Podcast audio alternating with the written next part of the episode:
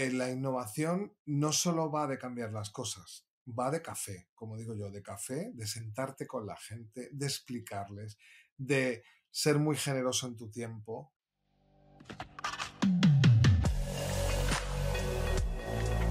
Innovation Takes Guts, un podcast donde hablamos sobre empresas disrumpiendo sus propias industrias, Open Innovation y Corporate Venturing. Porque innovar no es para suicidas, no hacerlo sí. Con Bryce Comesaña, Head of New Ventures en Corporate Lab, Venture Studio especializado en crear nuevos negocios para grandes corporaciones. Hola a todos, bienvenidos a otro eh, episodio de Innovation Taste Guts. Hoy tenemos con nosotros a Ángel Uzquiza del grupo Santa Lucía. ¿Qué tal Ángel? ¿Cómo estás? ¿Qué tal a todos? Buenas, ¿cómo estáis? Encantado de saludaros y de estar participando con vosotros.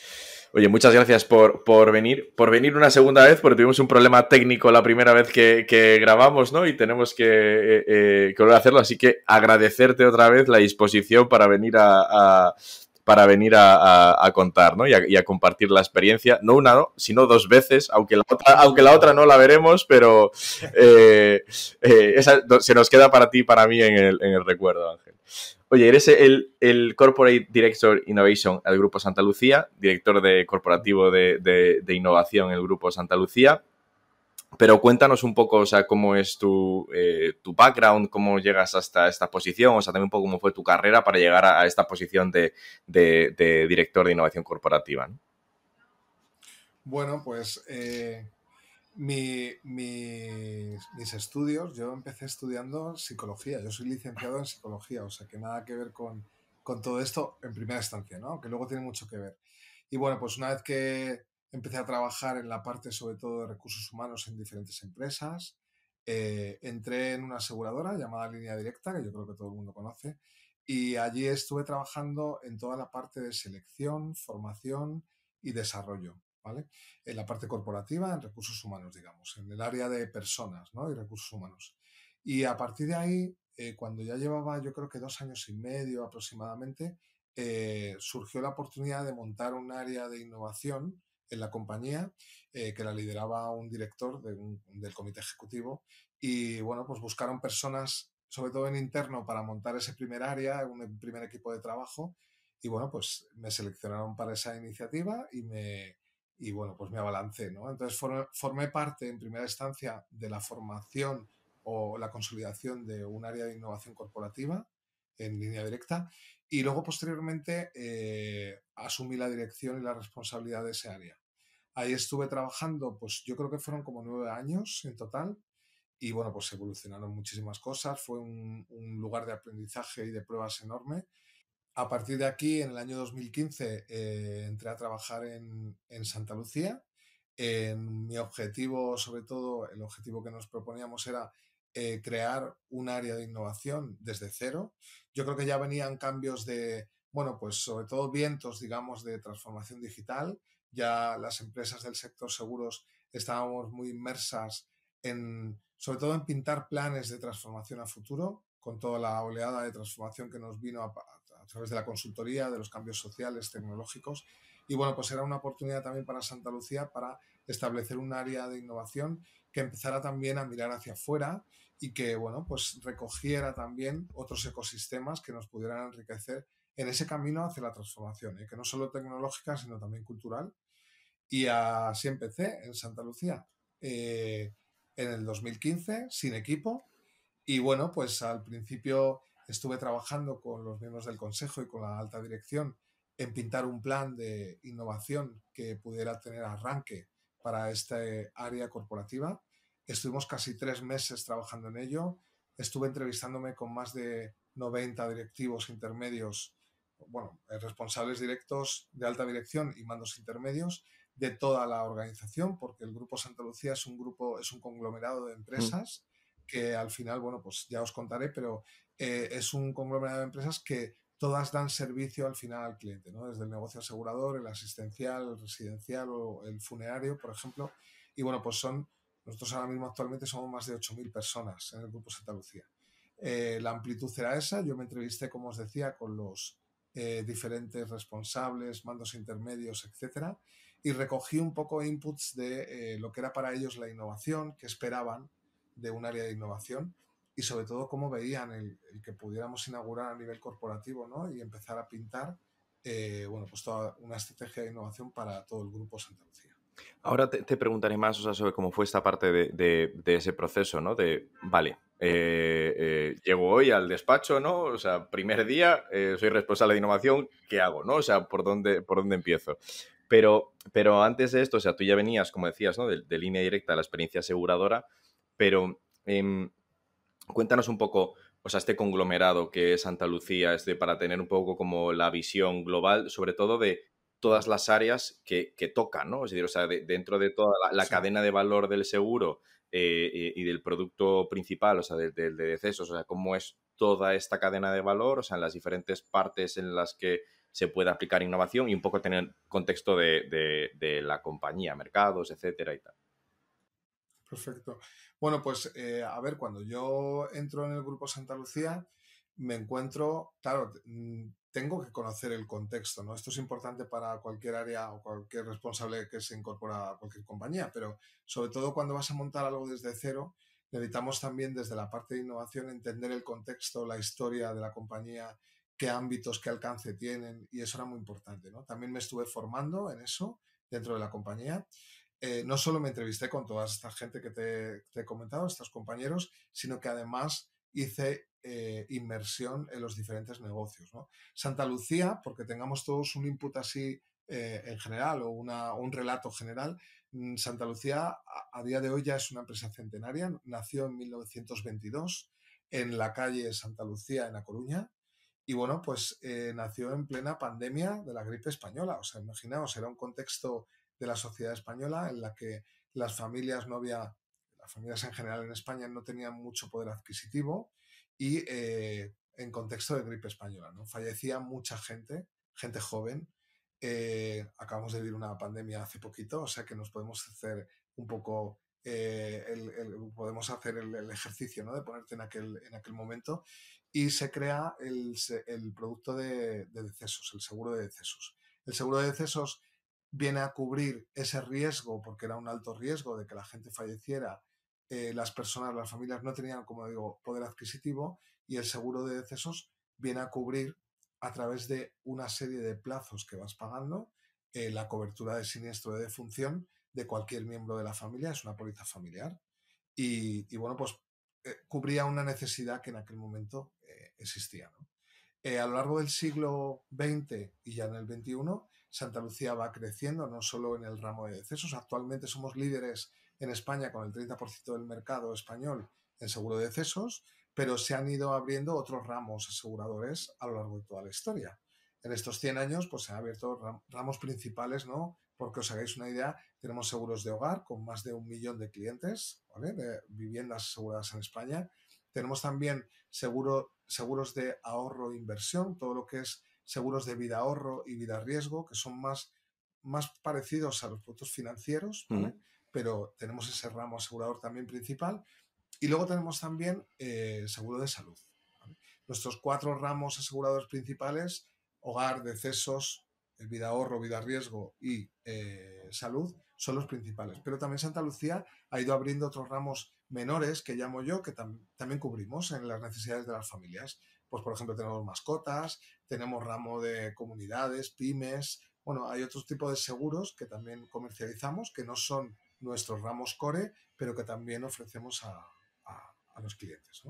Entonces, a lo largo del siglo XX y XXI, Santa Lucía se expande de esta manera. Llegamos a crecer en 2000, ahora 23, 8.000 empleados, 8.000 empleos directos, y actualmente es la novena aseguradora en el ranking nacional de, en España y tenemos unos 7 millones de clientes aproximadamente. O sea que es una empresa bastante potente. Cuando Santa Lucía va abriendo todos los ramos a lo largo del siglo XX-XXI, como os decía, surgen nuevas necesidades en la, cadena, en la cadena de valor. Nosotros no solo vendemos el seguro. Cuando se produce un siniestro que llamamos en cualquier seguro, pongo por ejemplo, tengo un seguro de hogar y se me estropea, rompe la, la vitrocerámica de la cocina y está cubierto por el seguro.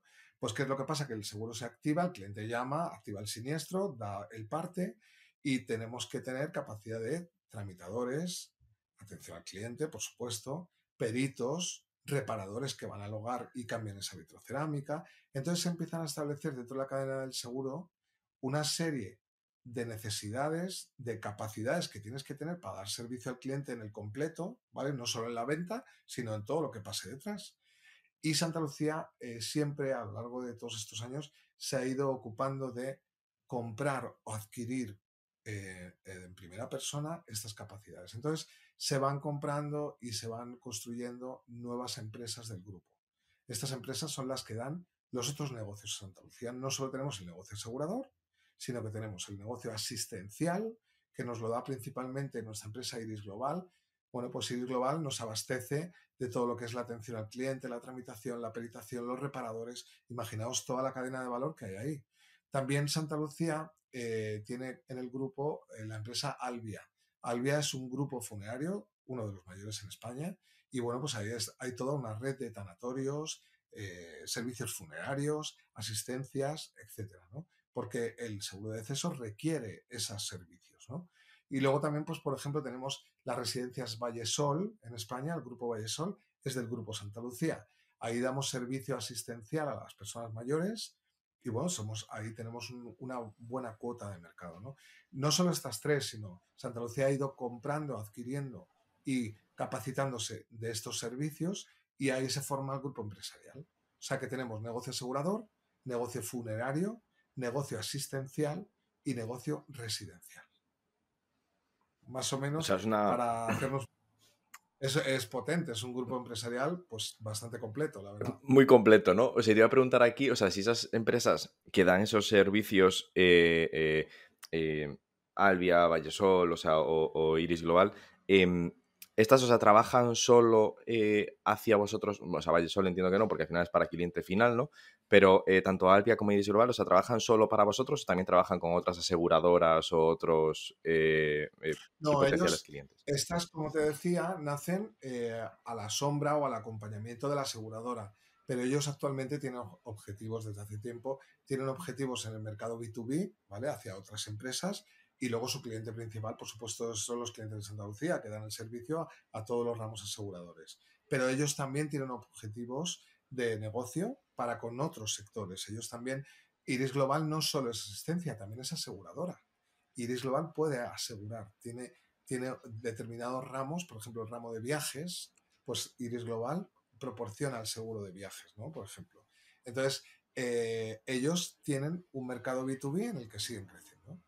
Y tu área de, de, esta innovación corporativa, o sea, entiendo que ataca todas esas compañías, no solo a la parte de seguro de, de, decesos en sí, ¿no? O la aseguradora Santa Lucía, el core inicial.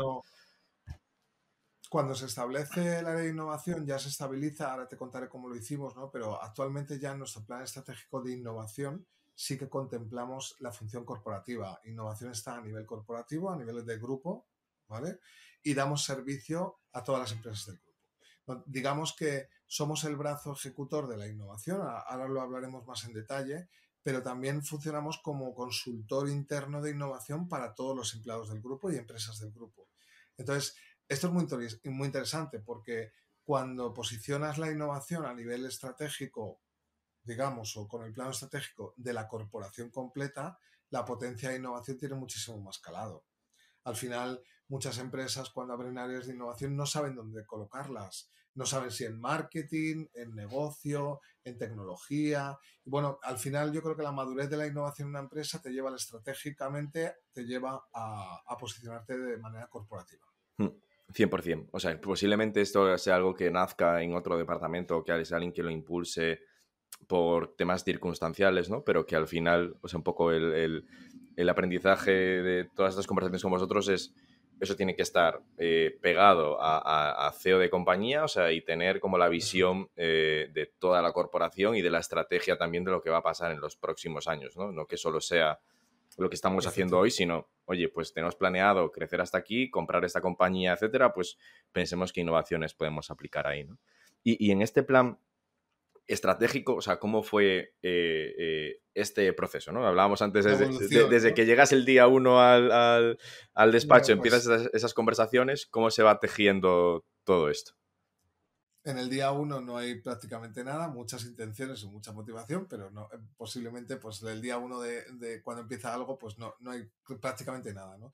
Como te decía, durante meses, tres meses aproximadamente, en 2015 estuvimos eh, de la mano del consejo, la dirección y los empleados a los que entrevistamos, pues recogiendo esos inputs. Y ahí, a partir de ahí, empezamos a pintar un poco cómo se iba a construir la innovación dentro del grupo.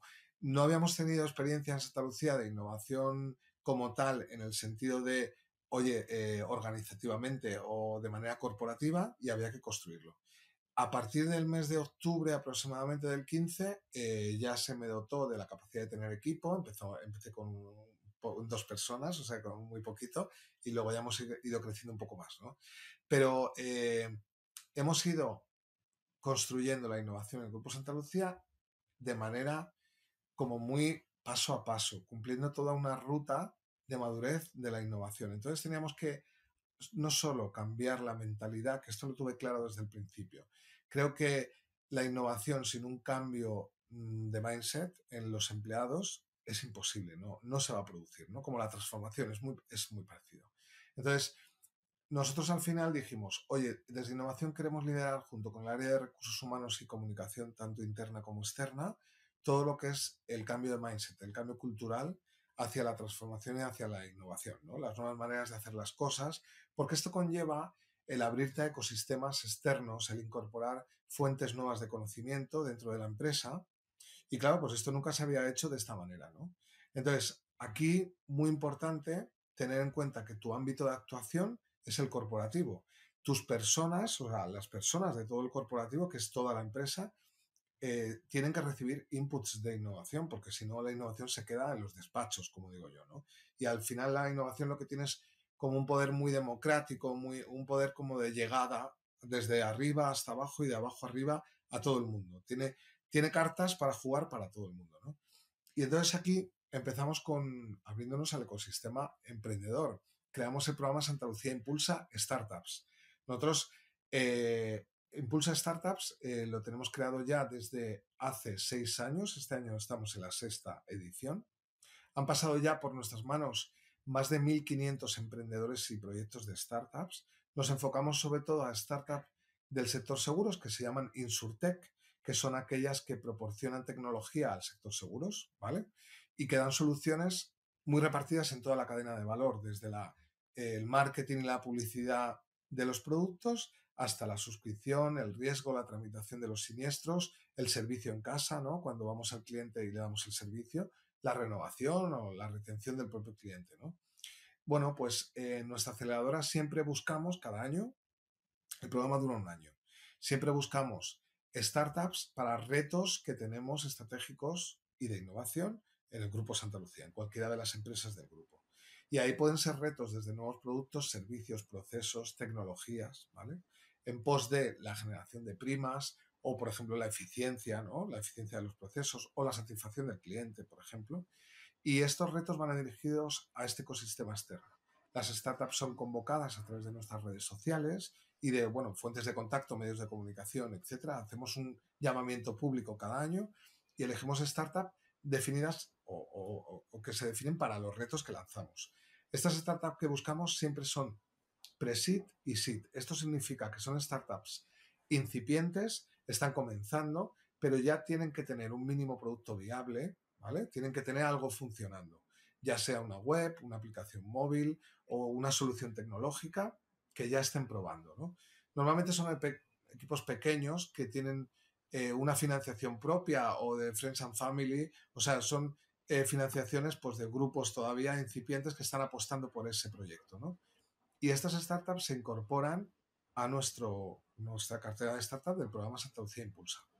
Ahí lo que hacemos es, en Santa Lucía tuvimos que formar una red de 32 mentores de todo el grupo a los que se les dio formación para mentorizar a las startups, porque no todas las startups eh, saben trabajar con el corporativo ni el corporativo con las startups. Son dos culturas como muy diferentes. Entonces decíamos, si traemos aquí startuperos o emprendedores con una cultura que no tiene nada que ver con una cultura corporativa de una empresa de 100 años, imagínate, el choque cultural es enorme, ¿no? Entonces, al final, si no establecemos diálogos comunes, metodologías y visiones comunes, no vamos a poder trabajar bien. Elegimos la estrategia del Corporate Venture. Nosotros nos dirigimos al ecosistema emprendedor con esa estrategia. Esto significa, el Corporate Venturing es cuando mezclas dos ecosistemas muy diferentes, el emprendedor de startups y el corporativo. Se unen en la búsqueda de un valor conjunto en forma de producto, proceso, servicio, tecnología, eficiencia, lo que estés buscando en innovación, y cada uno aporta sus valores principales o sus fortalezas. A nosotros el ecosistema emprendedor, ¿qué nos aporta en Santa Lucía?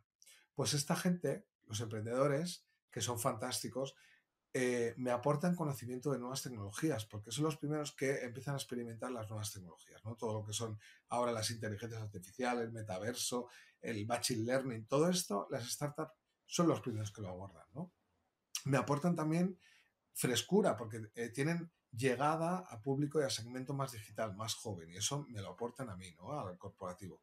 Pero me aportan también una cosa muy interesante, que es la poca adversión al riesgo que ellas tienen. Las startups son atrevidas, son intrépidas, incluso son un poco locas, en el sentido de que les gusta experimentar, llegar muy lejos, ¿no? Porque tienen una ambición desmedida, ¿no? Son emprendedores que quieren triunfar.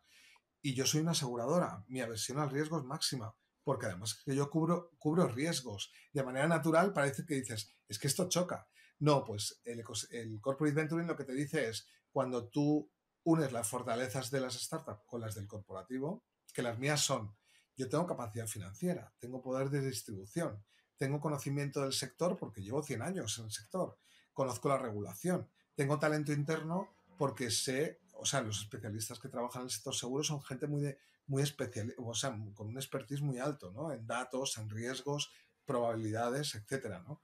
Entonces, cuando yo junto los dos ecosistemas, se complementan. Lo que tienes que encontrar son metodologías y espacios comunes de trabajo para que las cosas que parece que chocan se unan y de ahí salgan innovaciones interesantes.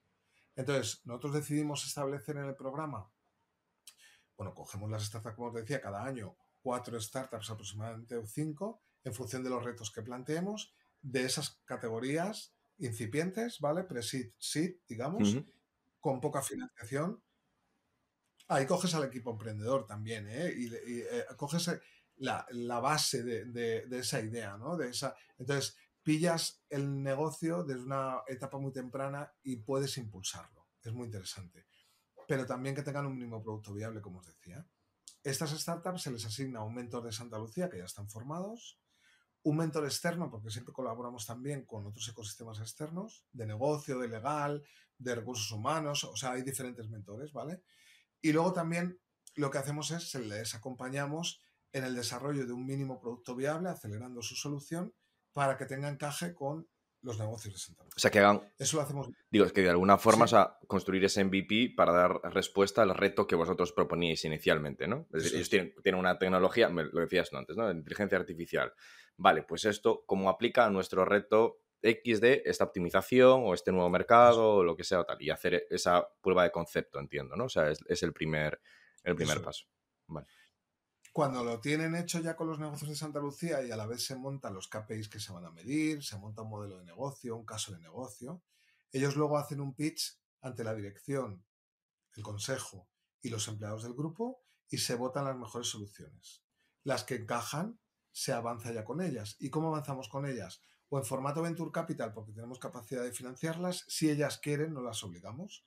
También en formato, eh, lo que hacemos es una posible alianza, una comercialización, pues si al final no adquirimos parte de la startup, por lo menos firmamos un acuerdo de colaboración o de comercialización o de distribución. ¿no? Hay muchos formatos de colaborar con una startup.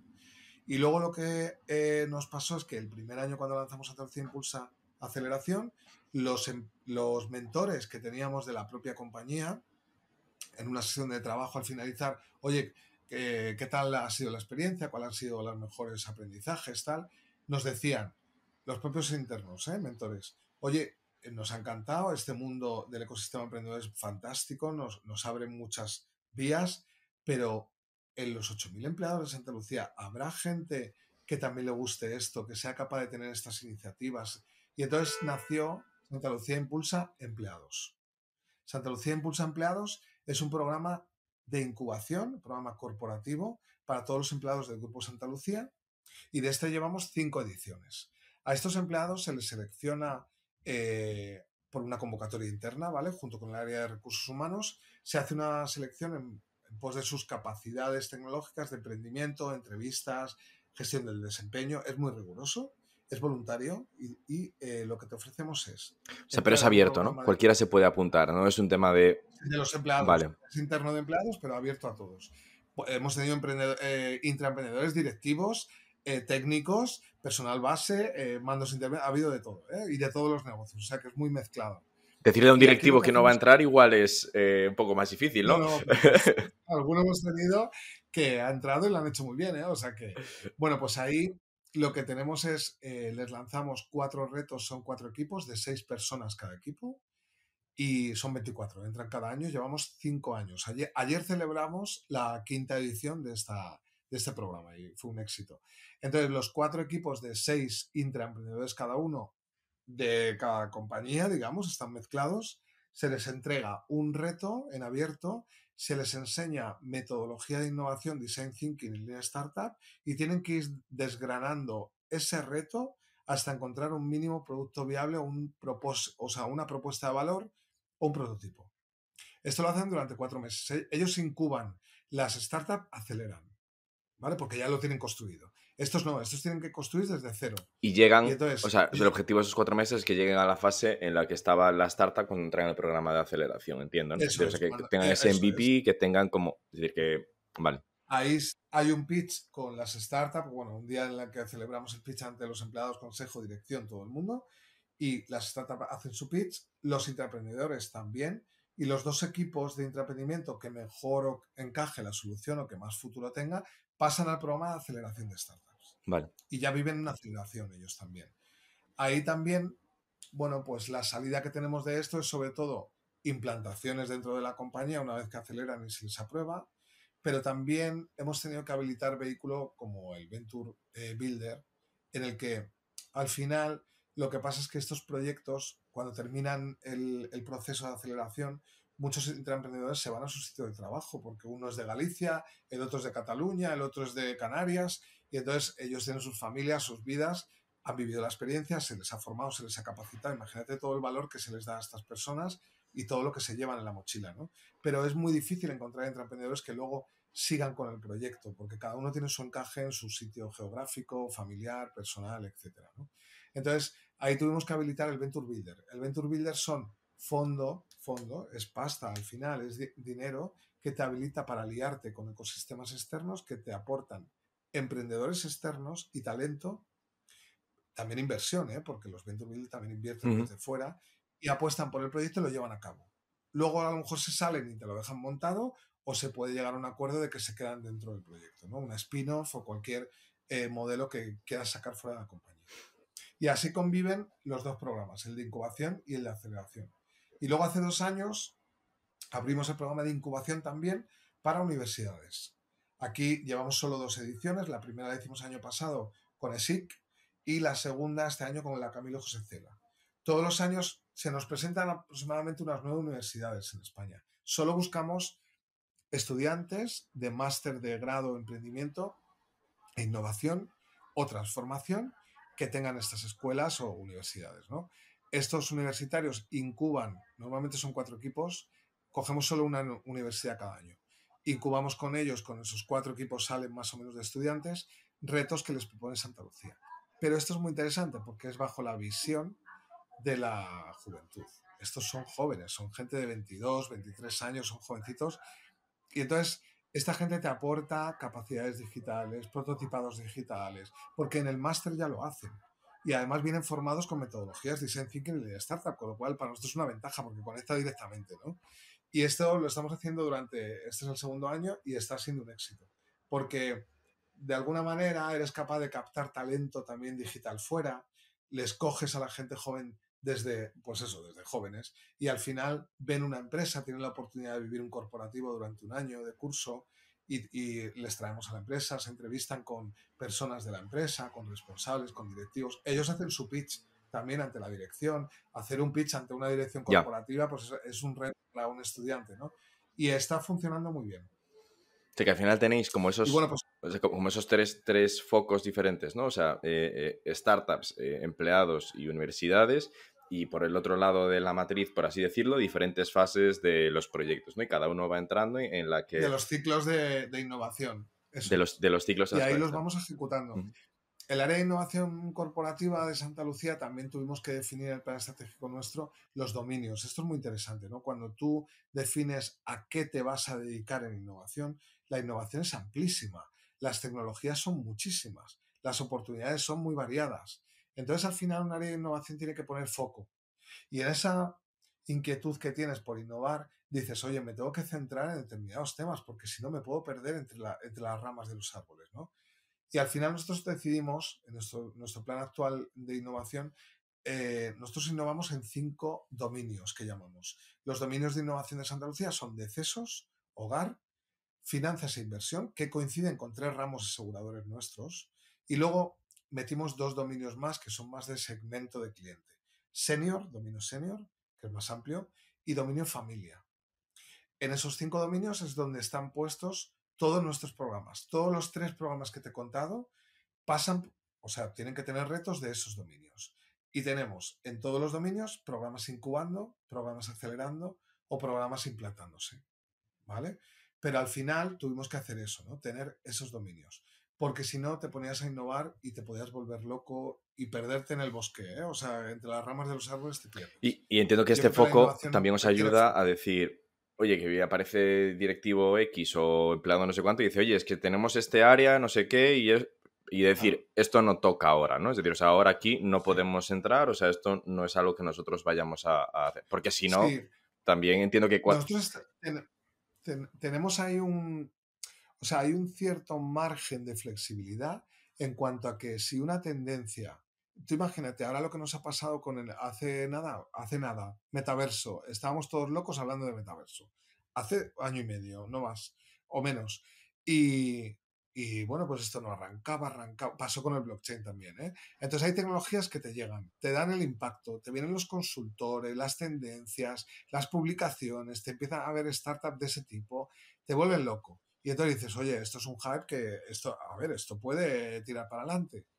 Y resulta que viene una inteligencia artificial, lo borra todo el mapa y, nos, y ahora nos montamos todos en la inteligencia artificial, ¿no? ChatGPT, todo esto. Entonces dices, tengo que tener cierta flexibilidad porque las propias tecnologías tienen subidas y, bajadas que luego seguramente el metaverso y el blockchain sigan viniendo, las criptomonedas, o sea, esto va por oleadas. Entonces, tienes que tener cierta flexibilidad para eh, pero al final enfocadas a los dominios, sobre todo en las partes tecnológicas, bueno, pues es lo que pasa. Hay un tema muy interesante que hemos aprendido, que en la ruta estratégica de la implantación de una área de innovación nosotros hemos ido paso a paso. Entonces al principio, yo me acuerdo el primer año, teníamos solo una herramienta común para todos los empleados en la que éramos capaces de lanzar retos, fíjate, lanzar retos a los empleados el director general podía lanzar un reto a todos los empleados, una compañía del grupo a otra, el área de marketing al área de negocio. Eh, bueno, era para comunicarnos y lanzarnos retos de ideas. Esto parece un poco como, un pues pique, ¿no? O sea, de yo te, pues tal, te paso esto. Eh. Pues eso es la, la base de la innovación, es por lo menos tener un sitio, aunque sea digital, en el que la gente es capaz o se le permite aportar ideas. ¿no? Eso es la base. Cuando sigues implantando, tienes que cubrir un ciclo de incubación. Esas ideas las tienes que llevar a papel y las tienes que llevar a un prototipo, ¿no? De idea a mínimo producto viable. ¿Vale? Y eso lo hacemos con Impulsa Empleados e Impulsa Universidades. Y cuando ya tienes el mínimo producto viable, tienes que tener un programa ya ciclo completo de aceleración. Eso lo hacemos con las startups, los intra y los universitarios que pasan a la siguiente fase. Cuando cubres todo eso, te tienes que dotar también, esto parece una tontería, pero tienes que tener un espacio físico, o sea, a ser posible, también digital, en el que se permita el error, el fracaso, la experimentación, la curiosidad. Nosotros tenemos el laboratorio de Santa Lucía Impulsa, que es un, lugar fantástico. Ya te invitaré personalmente a que lo conozcas. Y ahí empleados, startups, colaboradores, players tecnológicos vienen, hacemos sesiones, hackatones. O sea, es un espacio en el que se permite la innovación, ¿no? Se permite en toda la empresa, pero es un espacio específico para innovar, en el que se dan charlas, eventos. Bueno, pues es como el alma, ¿no? El alma de... También nos pasó que los emprendedores al principio, cuando trabajamos con ellos en los programas, teníamos que estar eh, alquilando espacios de coworking fuera, que son muy caros, son muy bonitos, pero muy caros, que son espacios muy abiertos en los que simulan estos laboratorios, ¿no?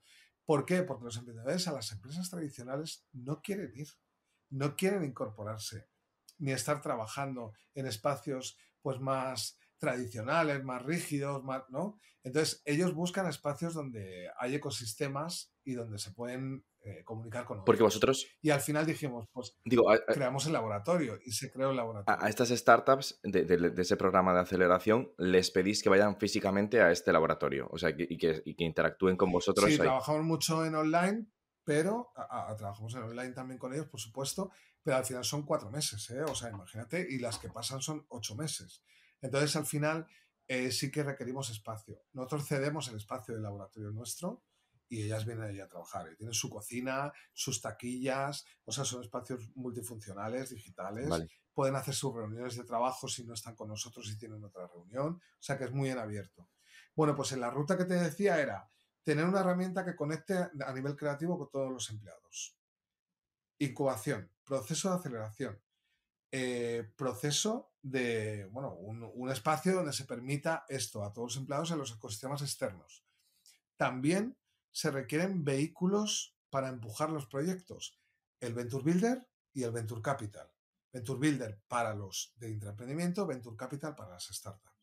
Y luego lo que nos ha pasado es que a medida que hemos implantado todos estos ciclos, madurado, etcétera, lo que nos pasaba es que cuando nos vamos vamos a la implantación de los productos, procesos, servicios o tecnologías, se produce el choque de las dos velocidades en las empresas. Actualmente en las empresas tenemos velocidad de la transformación digital, que para mí es un continuo, una actualización de tus sistemas, nube, arquitectura a nivel tecnológico sobre todo, pero también está la velocidad de la innovación, que es más exponencial y más rápida cuando tú requieres capacidades digitales o, de tecnología para implantar lo tuyo de innovación, choca con que todas esas capacidades técnicos, etcétera, digitales, están en la transformación digital, en sus proyectos del día a día.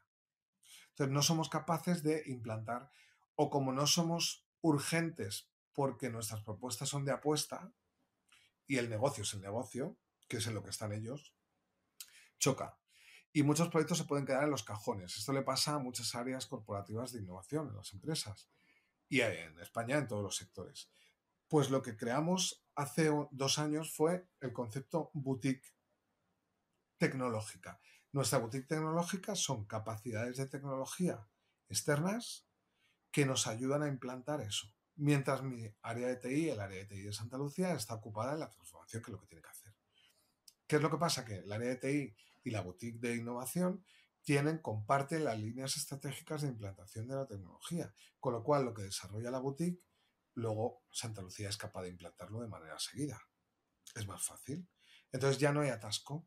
Y esto es muy interesante porque en la ruta hemos aprendido todos los pasos que hay que ir dando para que esto vaya funcionando y para que vaya creciendo. Hay empresas corporativas que empiezan por startups y solo invierten pero culturalmente no hacen nada. Todo esto lleva acompañado el cambio cultural que te decía al principio. Si esto la gente no cambia ese mindset, no se produce nada de lo que te digo.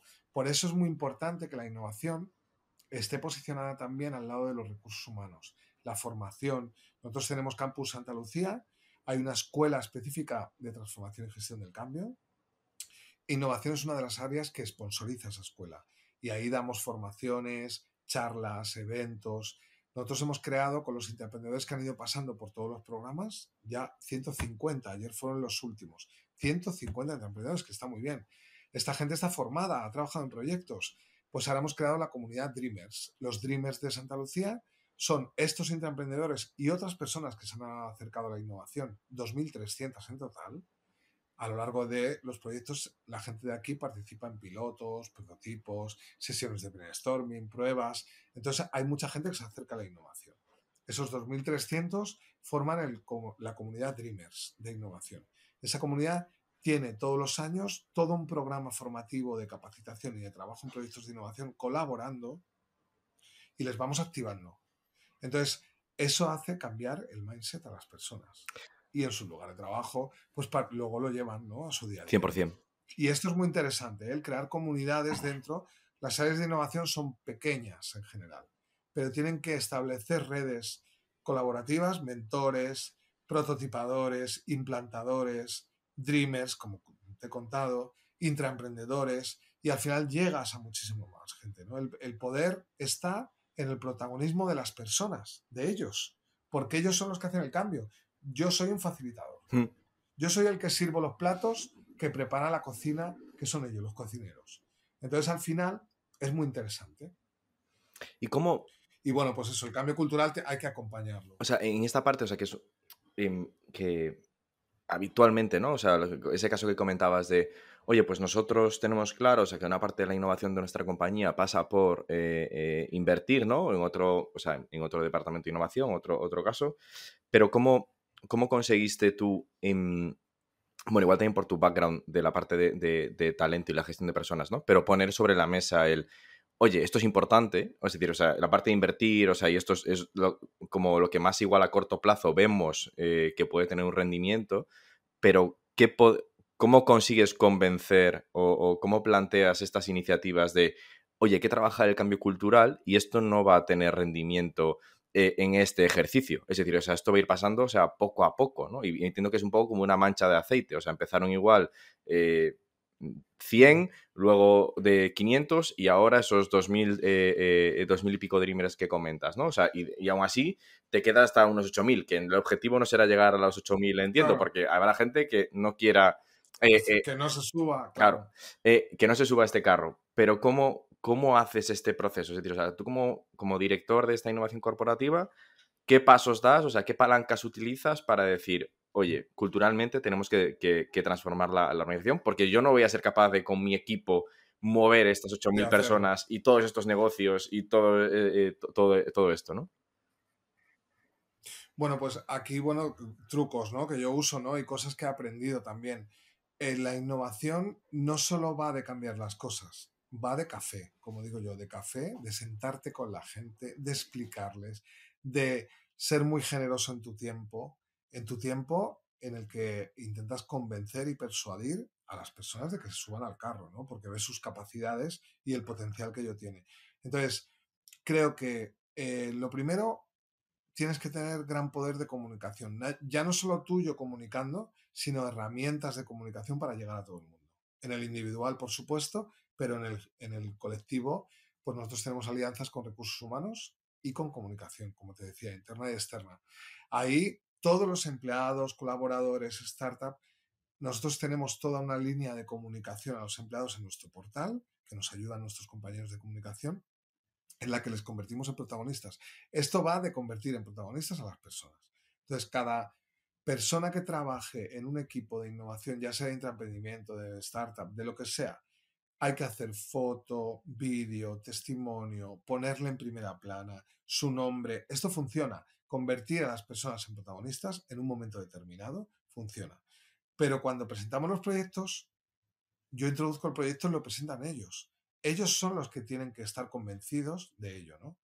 Hay veces que hay áreas de innovación perdón, que presentan proyectos y presentan toda la parte financiera, legal, eh, de riesgos. Y a lo mejor esa persona no es la persona que transmite la confianza a un comité directivo como para decir, oye, es que esto legalmente es...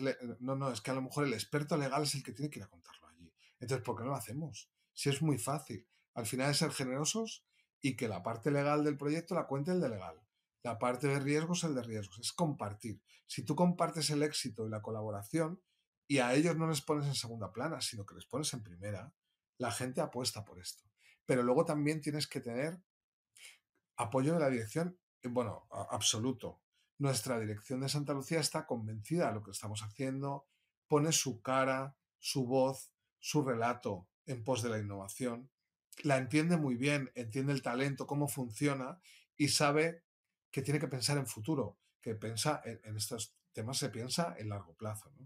Luego también es interesante no solo el protagonismo y el apoyo de la dirección, sino tener quick wins, ¿no? Pues decir, oye, hay pequeñas iniciativas que van saliendo y esas hay veces que las series de innovación tenemos que ser hasta exageradas y venderlas muy bien de que se han hecho, porque esos son primeros pequeños éxitos que hacen que la gente vea que ahí se producen cosas.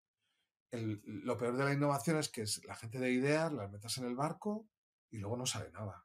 Sabemos que la innovación nos va a traer mucho fracaso. No todo sale. Entonces, esto sería, vamos, lo, mejor del mundo. Bueno, para mí lo mejor del mundo es que no todo salga, ¿eh? en realidad. Pero no todo sale, pero tienen que ir saliendo cosas para que la gente vea que esto tiene un recorrido. Entonces, muy importante, la apuesta de la dirección continua. Hay áreas de innovación que han tenido un CEO, un director general en una empresa durante dos años, tres, cuatro, ha habido un cambio de dirección, cambia el área de innovación, la llevan la posicionan aquí, mañana allí, y eso hace que el relato que vas contando a los empleados no sea continuo. Importante el relato. Cuántos somos, quiénes somos, qué hemos conseguido, y un año tras otro contando el relato, nuevas ediciones, nuevos protagonistas, pero esto la gente al final lo hace suyo porque lo vive en el día a día, es incorporar en el día a día, es contar el relato continuo y convertir a las personas en protagonistas, alinear a la dirección y tener pequeños éxitos para que se te vayan dando pues capacidades, no solo personas, sino pasta también, o sea, eh, al final eh, eh, tienes requisitos de presupuesto y luego capacidades humanas y capacidades de trabajo. Y sobre todo ir aprendiendo y poniéndolo en valor. Pero la dirección es la que garantiza la continuidad de la innovación dentro de la compañía o la responsable de que haya discontinuidad, porque es la apuesta en el largo plazo y además se suman, tienen que ser protagonistas ellos también. Y aquí esto, yo te lo digo, y con, la, con la mano el corazón, o sea, yo me siento afortunado, porque me dieron un folio en blanco para pintar y me dieron apoyo. Y todavía hoy, después de ocho años, sigo teniendo el apoyo de la dirección y el compromiso, porque realmente los que estaban convencidos eran ellos. O sea, yo he venido a facilitar y a hacerlo, ¿no? A, a bueno, pues a moverlo y a, pero la dirección lo tiene clarísimo. Y eso es muy importante. Entonces, creo que es eh, eh, igual el, el, 80% de la carrera, ¿no? O sea, si tú, pues, de esto que tienes mucha parte de fracaso que dices, eh, o sea, si a la mínima que las cosas salen mal, no tienes el apoyo de la dirección y que también en los momentos en los que tú digas, oye, es que este programa no salió tan bien como yo me lo esperaba, ¿no? Y que venga o sea, CEO y te diga, oye Ángel, oye, esto estuvo muy bien, felicidades, tal, o sea, tenemos que, eh, vamos a tratar de hacer otro con universidades, ¿no? O, habéis explorado esta opción o tal. Eso también es, un, tema de, oye, ellos están convencidos, o sea, y esto es una carrera de, largo, ¿no? No es, no es un, algo que vayamos a hacer en, el, corto. Aquí también es interesante cómo te organizas eh, dentro de la innovación de la compañía. Se producen una serie de flujos de decisiones etcétera, que hacen que avance la innovación. Lógicamente yo no decido todo. Yo cuento con el comité. Tenemos un comité de dirección que es el mismo que el comité de dirección de Santa Lucía. Hay un comité de dirección de innovación. Pero ahí incluimos también a directores de otros N-2, también están los N- los, eh, el 1 y el N-1, pero también hay N-2, ¿no? Es un comité bastante extendido. Yo creo que somos 16 miembros en el comité. Es un comité ejecutivo de innovación. Por debajo hay un comité operativo que son los que cuelgan de estos responsables, ¿vale? Los que nos ayudan en ese comité a, operativizar la innovación para que se produzcan los procesos, los que dan, esos hacen trabajo, ¿no? De, oye, de esto hay que hacerlo, tal, hacen seguimiento y tal. El comité ejecutivo de dirección decide. Yo tengo la oportunidad de verme con ellos todos los meses una hora y media. Caray. En la que les cuento todo el mapa de proyectos, cómo va. Esto no todas las áreas de innovación a veces te dan un hueco en un comité. No, nosotros tenemos hora y media de dedicación en la que se quitan el gorro y se ponen como si fueran innovadores. ¿Vale? Entonces, todo eso son seguimientos que hay que ir haciendo. Esto hay mucho trabajo detrás, porque ellos debaten, la gente que está por debajo de ellos tiene que ir escalando o calando, ¿no? Hacia abajo todo lo que se va decidiendo. Luego, por, supuesto, el tema de los programas es muy interesante cuando haces los eventos, invitas a todas las capas de la, de la empresa. Entonces, está muy bien que se mezclen directivos, empleados, intraemprendedores, responsables, mandos intermedios. Eso es interesantísimo, porque como el espacio te, da, te permite experimentar, no es un espacio de roles, de los roles corporativos, es un espacio de, de crear. Entonces, es muy interesante lo del laboratorio, porque cambia el mindset cuando entras al laboratorio, porque dices, eh, automáticamente, este es un espacio para hacer otras cosas, no es para hacer que está mi jefe allí, está el jefe de mi jefe. No, no, ahí no hay etiquetas, no hay roles, se mezclan, porque la innovación tiene el poder de aplanar, de quitar los roles. Y entonces es muy interesante porque te permite hacer cosas que eh, a nivel corporativo tradicional, pues no te permiten. Hmm. Tienes herramientas que te hacen quitarte el gorro. Hmm. Entonces, yo creo que el poder de la innovación en la transformación es, absoluto. O sea, yo creo que es la gran compañera de la transformación es la innovación. Es un obvia, ¿sabes? Eso sí, van, van juntas. Y en, esta parte que, comentabas de, Santa Lucía Impulsa para vuestros empleados, esa parte de, de intraemprendimiento, o sea, por entrar un poco más en la parte del venture building, ¿cómo hacéis esto? Es decir, o sea, ¿en qué momento eh, se decide empezar a, es decir, dentro de los proyectos, cuando se incorpora eh, eh, un venture builder corporativo aquí? O sea, ¿cómo, em, ¿cómo es la operación? ¿Los empleados, los intraemprendedores, se quedan luego dentro de este proyecto? O sea, ¿siguen de alguna forma vinculados o no? O sea, Comenta, un poco de esto, por favor. Sí, aquí depende mucho de la naturaleza del proyecto, ¿no? de la solución a la que se ha llegado. Imagínate, si es una solución incremental, ¿vale? Porque aquí ya sabemos todos que hablamos de innovaciones incrementales disruptivas, ¿no? Así, por tener una taxonomía eh, grande. Eh, si el proyecto ha sido muy incremental, normalmente eh, miramos si dentro de la compañía hay capacidades para llevarlo a cabo. Si no se llevará a cabo, aunque los interpretadores se vayan a su sitio ¿eh? y lo abandonen, eh, si no se puede llevar a cabo es cuando ya miramos hacia afuera. Si la innovación es disruptiva, normalmente los interpretadores se van fuera, o sea, se van ya a su sitio y cogemos gente de fuera, ¿vale? O sea, depende de la naturaleza del proyecto lo que requiera, porque aquí hay variedad de todo. Puede haber evolutivos digitales de yo qué sé, de experiencia de cliente o de autoservicio del cliente, cosas evolutivas que somos capaces nosotros y ahí aplicamos capital extra para que eso se ejecute, o a lo mejor sale una spin-off y lo quieres hacer hacia afuera, ¿vale? Porque a lo mejor las capacidades dentro no lo tienes. Entonces, normalmente el Venture Builder lo tienes que activar en su variante interna o externa, porque no deja de, llevar un capital detrás. ¿vale? En función de la naturaleza del proyecto que estés, que estés haciendo. Y el Venture Capital es, para las startups y eso es inversión en la startup, ¿eh? lo, que te contaba, antes. Y aquí en estas compañías, que o sea, en esas spin-offs que se pueden montar hacia afuera, ¿tenéis casos de, o sea, de, trabajadores que digan, oye, yo quiero seguir impulsando esto, o sea, voy a, o sea, esto me parece una buena oportunidad, quiero seguir aquí? Y si es así, no, no tuvisteis estos casos. Vale, se te podría preguntar aquí cómo, era el reparto del equity, ¿no? Con el... con, Claro, ah, bueno, ahí vienen todas unas fórmulas detrás que están pintadas por si ocurren, ¿vale? Pero hay que verlo, ¿eh? Una vez que ocurra, porque aquí el tema, como te he contado, eh, Innovación en Santa Lucía ha sido de una manera evolutiva, se han ido implantando toda la ruta. Y ahora sí, tenemos alguna no puedo comentarte mucho porque está en secreto, como digo yo, pero tenemos alguna iniciativa de intraemprendimiento que sí genera, es posible, eh, posiblemente pueda generar una spin-off. Pero no estamos todavía, no hemos dado el punto, el, salto a la creación de esa empresa por fuera. Claro, esto lo que requiere es que el empleado abandone su puesto de trabajo, porque al final coge otro. Ahí hay un acuerdo de colaboración de que o le mantienes el puesto en Santa Lucía o algo tienes que hacer porque le tienes que dar estabilidad. Aparte de que le vas a dar unos objetivos y unos incentivos que son muy atractivos porque se va a arriesgar, es una persona que va a coger un riesgo.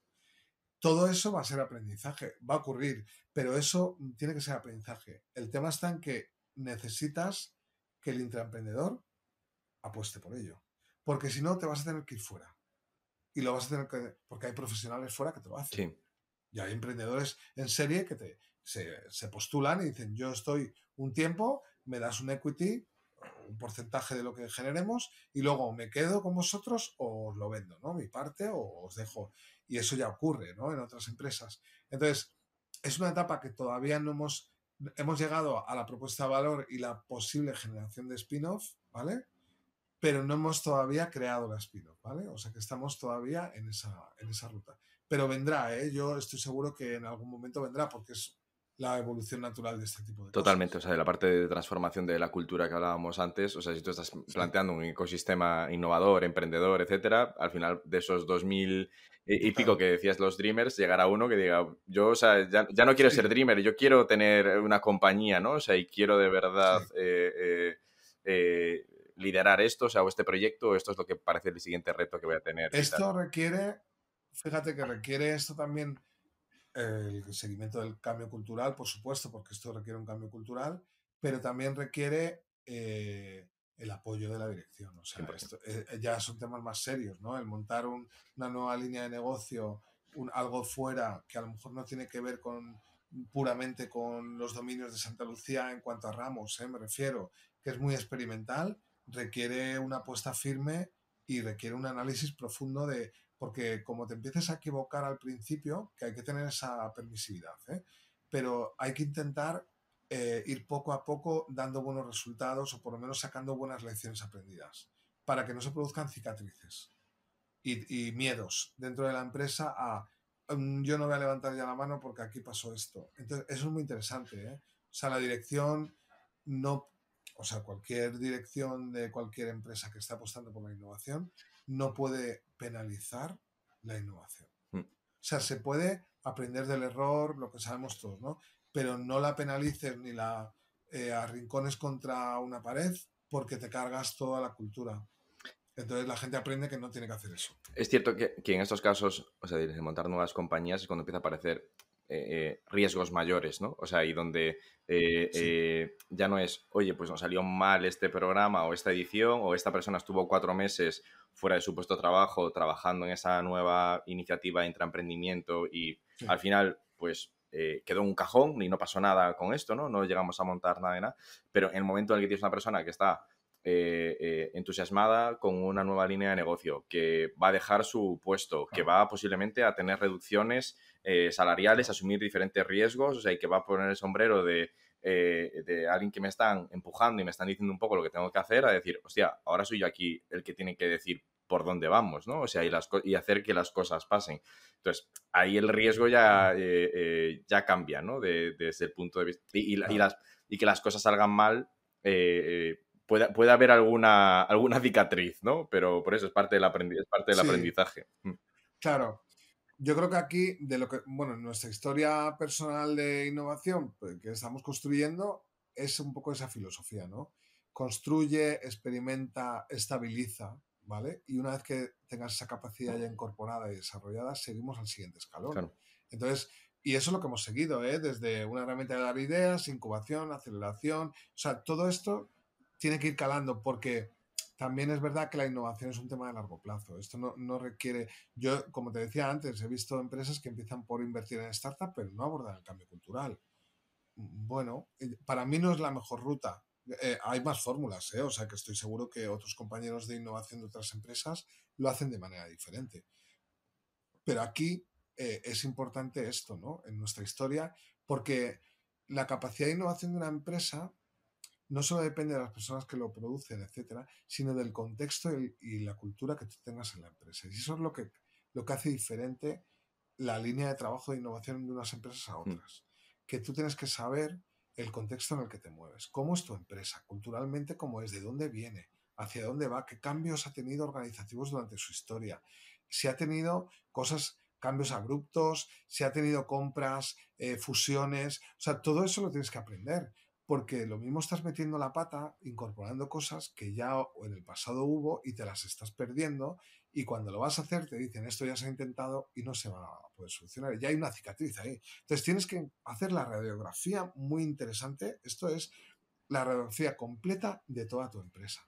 Contexto, ámbito, propósito. O sea, todo eso lo tienes que saber. Porque sabiendo eso tienes todas las piezas para aplicar una ruta de innovación u otra para acertar más o no. Entonces, la cultura es la que te marca un poco el qué vas a hacer en innovación y cómo lo vas a hacer. Mm. Y para, hacer todas estas cosas, ¿no? Y, hacer esa radiografía, o sea, y gestionar todos estos programas, etcétera, ¿cómo es tu equipo? O sea, ¿cómo está estructurado? O sea, ¿qué, perfiles mm. eh, eh, eh, cuentas? O sea, un poco también, o sea, en estos ocho años, ¿qué cambios has ido haciendo? O sea, ¿cómo lo fuiste montando? Pues mira, mi equipo, yo tuve la suerte, te he dicho que antes yo anteriormente en mi vida pasada hice selección de personal, conozco cómo seleccionar personas, etcétera, las competencias, tal. Eh, cuando llegué a Santa Lucía, eh, eh, me dieron a elegir, o sea, yo, bueno, me dieron a elegir, yo propuse, yo propuse participar en la selección de mi equipo. Y me dijeron, como quieras, o te incorporamos en la selección o lo hacemos nosotros, recursos humanos, y luego haces tú una segunda criba, ¿no? Una... Y entonces yo dije que no, que participaba con, con recursos humanos de, en primera instancia, o sea, que íbamos a estar de la mano juntos. Y entonces el equipo mío son, son jóvenes, mi equipo es bastante joven todavía, les cogí con veintitantos años, o sea, eran bastante jóvenes. Eh, ahora ya tienen 30, son 8 años, ya tienen 30 y algo, ¿no? Y ah, ah, es un orgullo, o sea, tengo un orgullo, vamos a ver, yo me emociono hablando de mi equipo porque les quiero como si fuera mi familia, ¿no? Pero mi equipo es un equipo, o sea, en la base, luego tienen diferencias, ¿no? Pero yo solo cojo o intento coger, porque a veces te puedes equivocar, buenas personas. O sea, para mí la base es que la persona en sí tenga buenos valores como persona. Eh, pero no solo eso, o sea, al final tiene que tener una serie de capacidades, ¿no? Eh, mi equipo tiene capacidades eh, digitales, de emprendimiento, tiene iniciativa, son personas que eh, les gusta mucho aprender, son curiosos por naturaleza, es como un potencial emprendedor, son potenciales emprendedores de hacer cosas, pero luego tienen su, cada uno su perfil. Yo tengo en el equipo una persona especialista en datos y es un perfil a lo mejor pues más analítico, ¿vale? Más estructurado, ¿no? Son personas pues más eh, de la tarea, ¿no? del análisis profundo, de, cálculo. Tengo otra persona que tiene, es especialista en AD, ¿no? Administración y Dirección de Empresas. Montar modelos de negocio, casos de negocio, es muy interesante. Tengo otra persona que es más perfil marketing digital. Esta persona pues es más expansiva, más creativa, eh, mueve mucho todo el tema digital, ¿vale? Pues ese perfil también existe en el equipo. Hay otro, Natalia, por ejemplo, es una persona, su expertise es relaciones públicas, pero es una persona que eh, habla muy bien en público, mueve muy bien a la gente, conoce, es una persona que ya estaba dentro de la compañía y conoce muy bien la compañía por dentro, y entonces sabe a quién dirigirse, cómo dirigirse, con quién contar, con quién no contar, porque esto también es interesante, tienes que aprender todas las estructuras de comunicación de la empresa, no las oficiales, que eso ya lo sabemos el café. Extraoficial. Las del café. Los cafés, eh, quién es jefe de quién, o sea, todo ese tipo de cosas hay que hacerlo. Entonces ahí necesitas gente que le guste hablar, que le guste relacionarse, etcétera, ¿no? Eh, y luego también tengo becarios, ¿eh? Yo cojo becarios todos los años de los programas de, universidades. Luego, uno de los premios que les damos son becas. Entonces, esta gente ya me viene con capacidades digitales nuevas. user experience, UX, UI, o sea, este tipo de gente también que hacen prototipos, figmas, etcétera, ¿no? Vienen ya con unas capacidades digitales muy interesantes, ¿no? Bueno, pues son equipos, en general son jóvenes con mucha capacidad de comunicación, de reflexión también y análisis, porque en la parte de la innovación, eh, bueno, cuando estás explorando, viendo posibilidades, ahí entran los equipos sobre todo el de marketing, relaciones públicas, los de creatividad. Cuando ya generas ideas, igual, pero cuando ya aterrizas o seleccionas ideas, ya entra el analítico, el del modelo de negocio, caso de negocio. Entonces tienes que tener perfiles de hemisferio derecho y de hemisferio izquierdo, como digo yo, para aplicarlos en los diferentes ciclos de un proceso de innovación. Y esto es muy interesante. Cuando lo haces con empleados y abres, es lo mismo. Si tú metes en un brainstorming empleados que son del área legal, técnica, y de tecnología pura, porque hay tecnólogos que son muy abiertos y son más creativos, pero otros son programadores que son más, más de selección, ¿no? Esos te estropean un brainstorming. Entonces estás metiendo a la gente en una tarea que no te va a producir nada. Entonces tienes que saber, por eso la alianza con recursos humanos, de tu empresa, quién son perfiles, quiénes son perfiles abiertos, divergentes y convergentes, según la tarea que hacen, la formación que tienen y la personalidad que tienen y esos les vas aplicando. Nosotros en cada proyecto entran a colaborar hasta 80 personas en todo el proyecto. Pero claro, porque la fase brainstorming la abro a 40. Imagínate. Pero solo cojo perfiles creativos. marketing, recursos humanos, publicidad, comunicación. Esos son mis, mis perfiles creativos de la empresa. Pero cuando tengo que seleccionar las ideas o crear modelos de negocio ya más, me meto con eh, legal, el área técnica, el área de riesgos, el área financiera, ¿vale? Entonces, cuando tengo que generar propuestas de valor prototipos creativos, me meto con diseñadores, diseñadores gráficos, toda la parte de tecnología que es creativa. Pero cuando tengo que cerrar procesos, etcétera, de un mínimo producto viable, me meto con desarrolladores, programadores, ciberseguridad, etcétera. Entonces, es muy importante saber tu empresa, el mapa mental de tu empresa. ¿Quiénes son los creativos? ¿Quiénes son, bueno, los divergentes, los convergentes? Y esa es tu base de datos de gente colaboradora que la tienes que repartir en las diferentes fases del proyecto. Si requiere divergencia, los abiertos. Si requiere eh, convergencia, los más cerrados. Y eso te garantiza el éxito y la continuidad del proyecto. Porque como te equivoques de perfil, te lo bombardeas sin querer, porque su naturaleza de personalidad le lleva a matar ideas en vez de a crearlas. Sí, sí. O sea, esto es lo que dices tú, ¿no? Un brainstorming, o sea, te puede... Eh, te lo estropea sin querer, porque no lo hacen aposta, pero es que es su naturaleza. Mm. Y esos recursos humanos es el gran conocedor del mapa mental. De cada una, de, cada una de esas los, personas. Los roles, claro, lo saben todo. Y eso es muy importante. ¿Y cómo ves, o sea, dentro de estos retos, ¿no? O sea, estas eh, eh, iniciativas que, que, planteas para descubrir esas nuevas oportunidades, ¿dónde ves tú el sector asegurador? O sea, ¿cómo ves tú que va a ser la evolución de, de y, futuro. Y del futuro, y un poco más centrado quizás, o sea, en vuestros ramos o en vuestros negocios, más que en el, asegurador en, general, ¿no?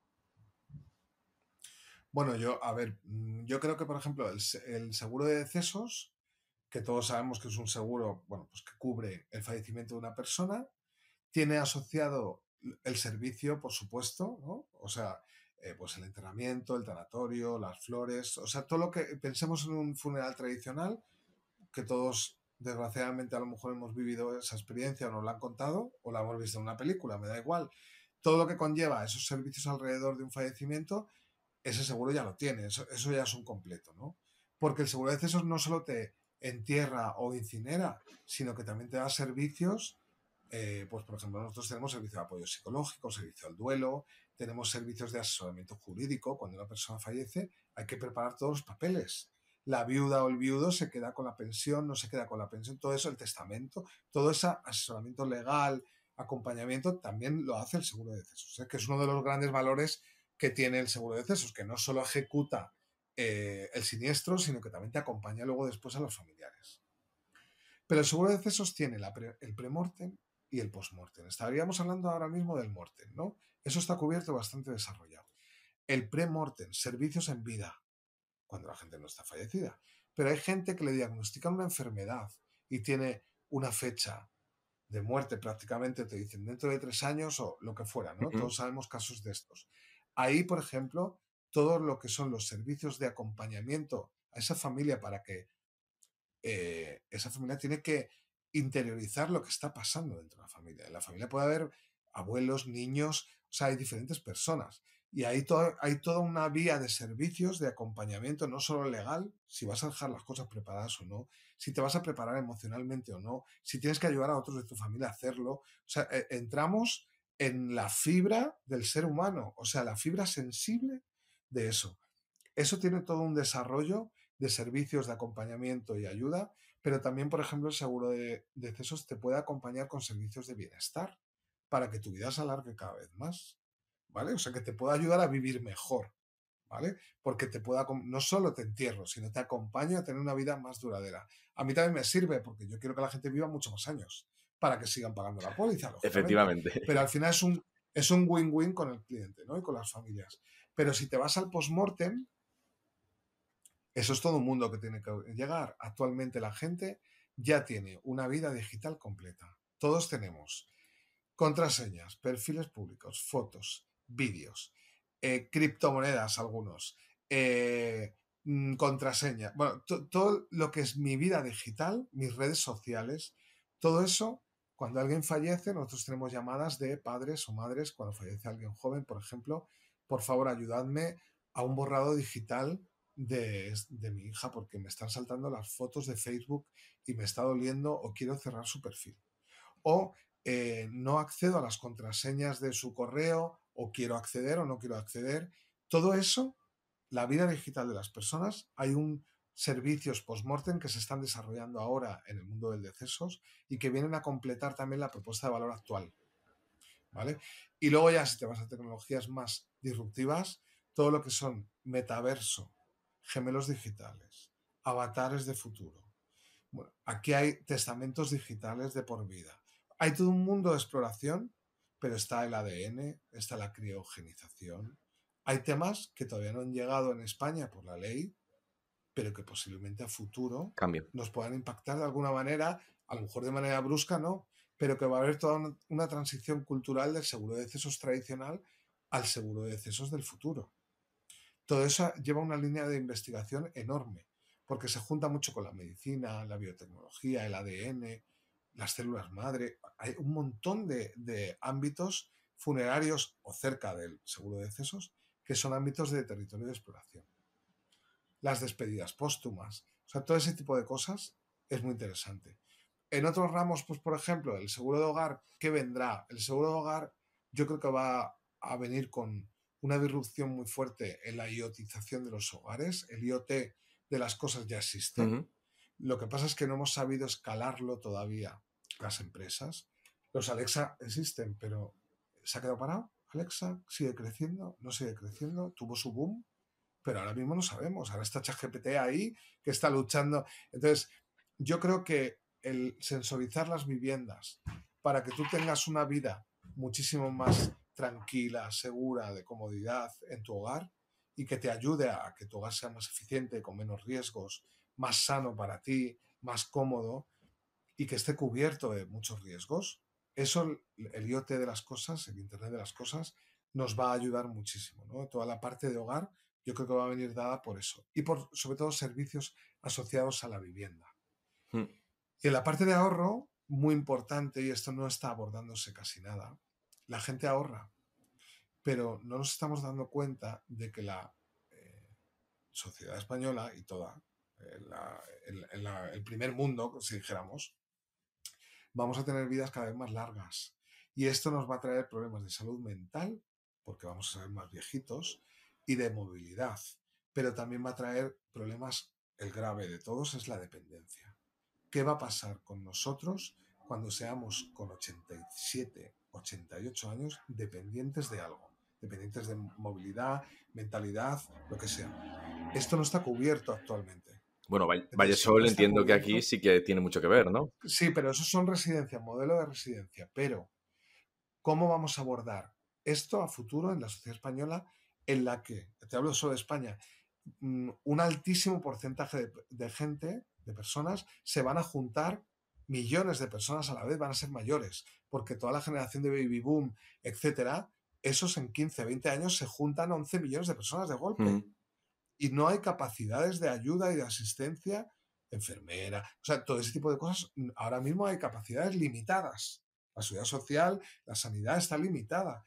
¿Eso qué va a pasar cuando vengan, vayamos todos de golpe? Entonces, el ahorro para la dependencia, todo lo que es la parte de ahorro en la que yo puedo ahorrar ahora, ya no te hablo de seguros de pensiones, que es una pensión para tu jubilación. Te hablo de seguros de dependencia, que activen con ese ahorro servicios privados o servicios que te acompañen en esa dependencia, porque no sabemos lo que va a venir. Y si estará cubierto con un alto nivel de calidad por la seguridad social, no sabemos. Entonces, o empiezas a pensar en el ahorro para lo que pueda venir, aunque luego no lo uses, si luego estuviera cubierto, no pasa nada. Pero tenemos que pensar en la bolsa de ahorro para lo que pueda pasarme a nivel de salud.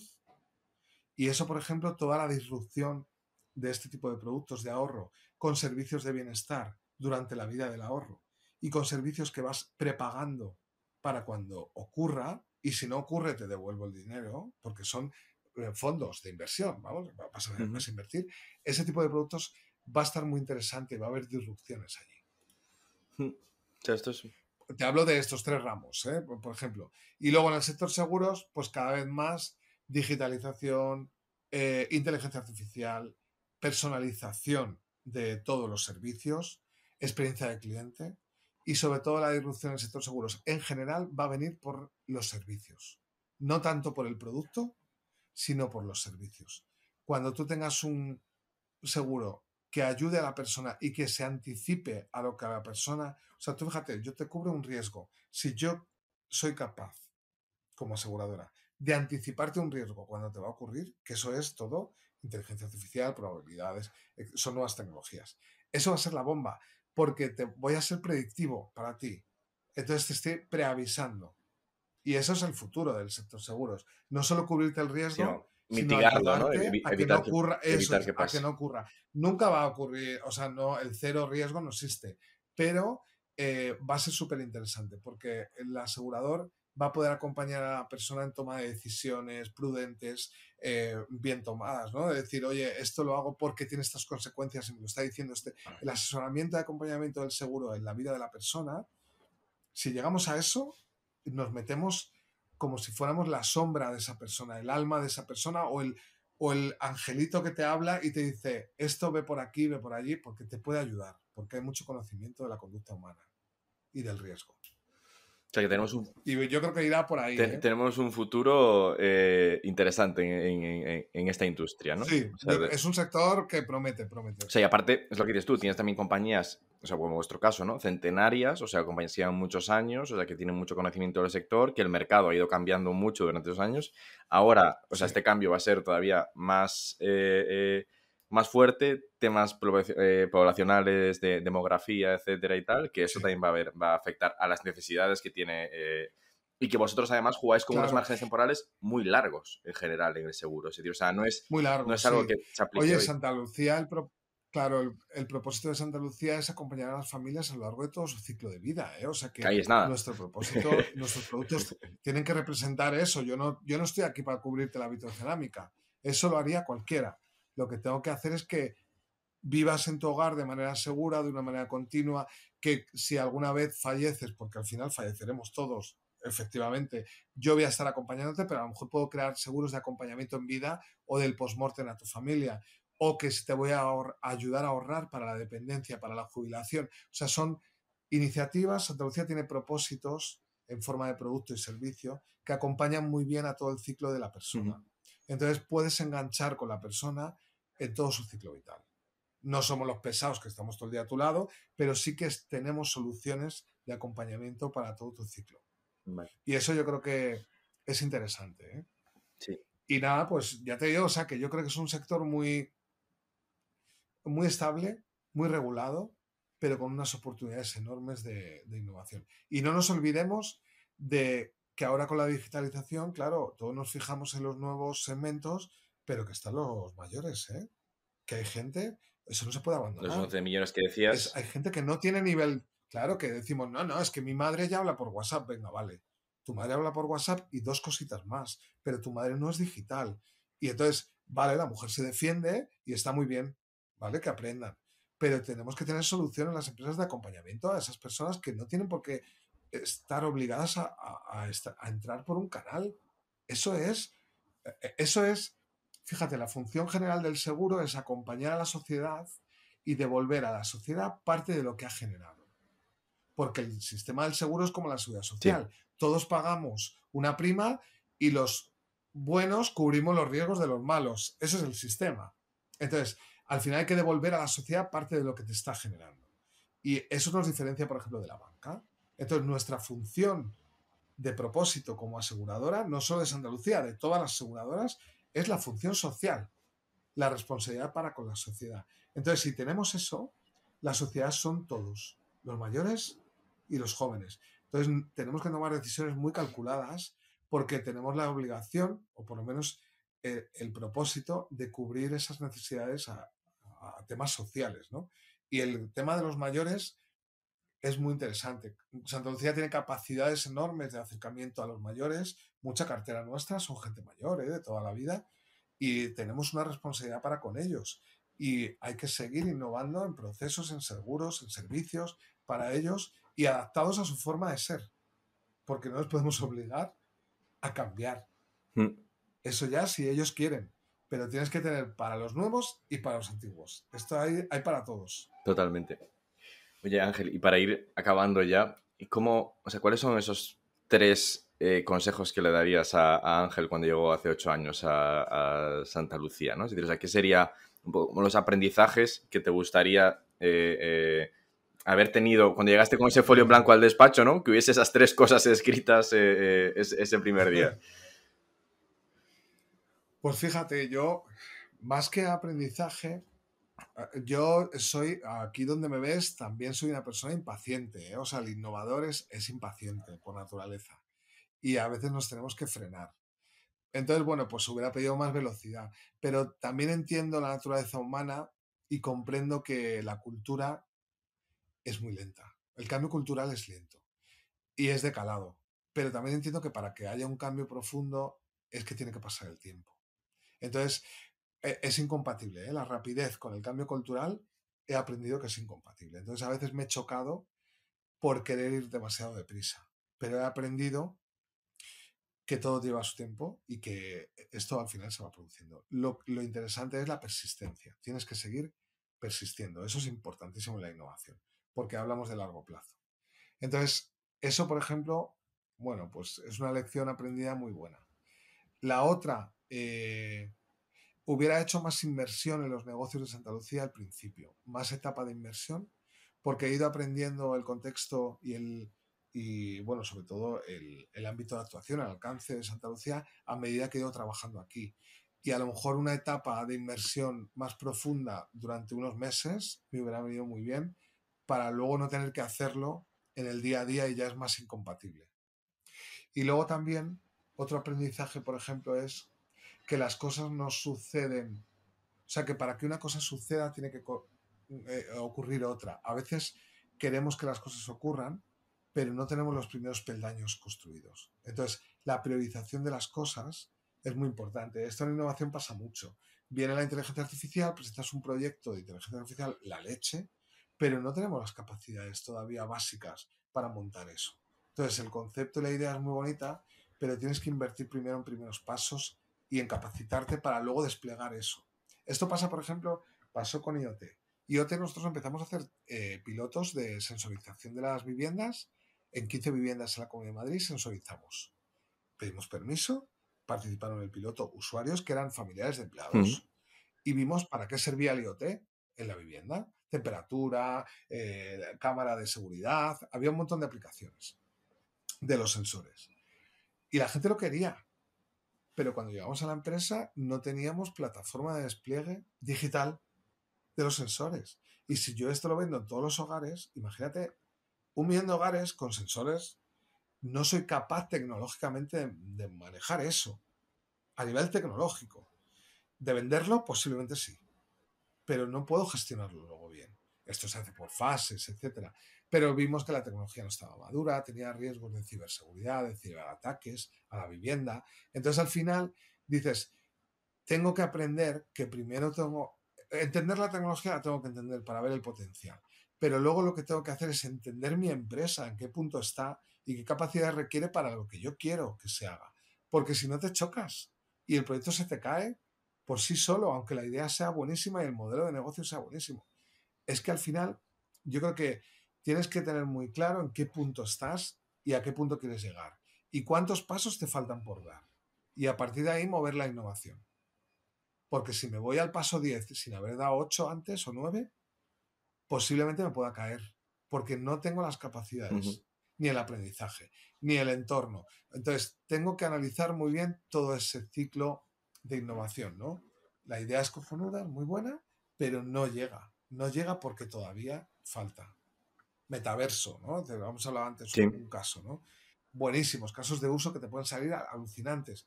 ¿Está preparada la sociedad para el metaverso? ¿Estamos preparados nosotros? ¿Se venden gafas de metaverso? ¿No se venden? O sea, todo ese tipo, esas cosas tienen que ocurrir antes. Entonces nos vamos a la fiesta antes de pasar por todo el proceso, ¿no? Y eso los innovadores a veces se nos va un poco el horizonte. Y, tenemos que pensar muy bien en eso. Somos muy de ir a, lo que brilla a veces, ¿no? Es decir, o sea, hay algo que está reluciendo en algún sitio y dices, ostras, esto, en plan, qué bien estaría, y luego dices, ostras, ¿cómo aplicamos esto en nuestro caso? Y tal, tal, tal. Y, también es un poco... El, el ¿qué, me, ¿qué, me, falta, ¿no? Para hacer eso, pues a lo mejor no lo tengo que hacer yo, me tengo que acompañar de alguien, ¿vale? Si luego hay soluciones, pero tienes que tenerlo muy claro, porque si no, no sale el proyecto. Sí, sí, sí. No, no, tiene, no tiene ese seguimiento. ¿no? Ahí es, lo que, es lo que decías antes, ¿no? O sea, necesitas esos divergentes y esos convergentes, ¿no? Igual eres un poco, o sea, somos un poco más, de, más divergentes. De, Ostras, esto brilla, ¿cómo molaría poder aplicarlo, tal, tal? Y luego el convergente que te dice... Mm". Y luego viene el perico de los palotes, que, te tiene, que te tiene, que es necesario, ¿eh? Porque te tiene que ayudar a aterrizar. Es obligatorio, porque si no te puedes ir al cielo, ¿no? Te, te vuelas. Entonces, tiene que haber en los equipos perfiles analíticos y perfiles mm. Es una convivencia, eso la innovación es así. Totalmente. Oye Ángel, pues con estos, con estos consejos acabamos el, episodio. Muchísimas gracias por eh, eh, venir a compartir esta experiencia otra vez más y, sacar el tiempo de la agenda para volver a, compartir con nosotros todos los aprendizajes de estos, de estos ocho años y felicidades por todo el trabajo y por todo eh, lo que estáis haciendo dentro de, Santa Lucía. Muchas gracias, Ángel. Nada, pues oye, gracias a vosotros, Bryce. Y nada, ha sido un lujo y nada, pues espero, espero veros en, breve. Así que cuando bajes por Madrid, te vienes por aquí y te enseñamos las instalaciones. Eso está hecho y conocemos ese laboratorio. Muchísimas gracias, Ángel. Venga, un abrazo a todos. Hasta luego, hasta luego. Innovation Takes Guts, un podcast donde hablamos sobre empresas disrumpiendo sus propias industrias, Open Innovation y Corporate Venturing. Porque innovar no es para suicidas, no hacerlo sí. Con Bryce Comesaña, Head of New Ventures en Corporate Lab, Venture Studio especializado en crear nuevos negocios para grandes corporaciones.